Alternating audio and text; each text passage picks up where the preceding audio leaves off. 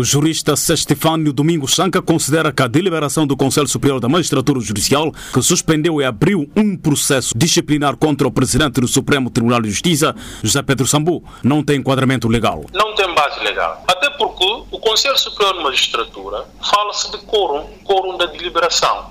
Ter no mínimo oito elementos do Conselho. Este não foi o caso. O que nos vem à imprensa não me parece que houve quórum. Se não houve quórum, toda a deliberação do Conselho Superior de Magistratura é inexistente. O jurista argumenta ainda que devia ser o presidente do Supremo Tribunal de Justiça e, por inerência de funções, presidente do Conselho Superior da Magistratura Judicial, Pedro Sambu, a convocar o órgão deliberativo, o que não foi o caso segundo o causídico. O que é que diz o 73? Número 2. As reuniões têm lugar ordinariamente uma vez por mês e extraordinariamente sempre que convocadas pelo presidente ou pelo vice-presidente. Agora, esta ou conjunção utilizada para referir o vice-presidente tem que ser interpretada em função do artigo 73, na sua linha C. Substituir o presidente nas suas faltas ou impedimento exercer as funções que lhe forem delegadas. Neste caso, pelo que eu sei, o presidente do Supremo Tribunal está no país. Se ele está no país, não está sob impedimento e nem nada. O vice-presidente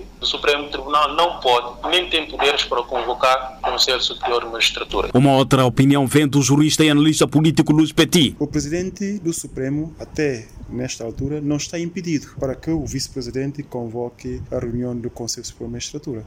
Essa é a primeira questão. A segunda questão é de realmente haver coro nesta reunião para, para tomar estas decisões. Estas duas questões levam-nos a concluir realmente que não há nenhuma decisão no Conselho Superior de Magistratura porque é nula e inexistente. O presidente do Supremo Tribunal de Justiça, José Pedro Sambu, é acusado pelo Conselho Superior da Magistratura Judicial, o qual ele mesmo preside, de obstrução à justiça no Tribunal Regional de Bissau.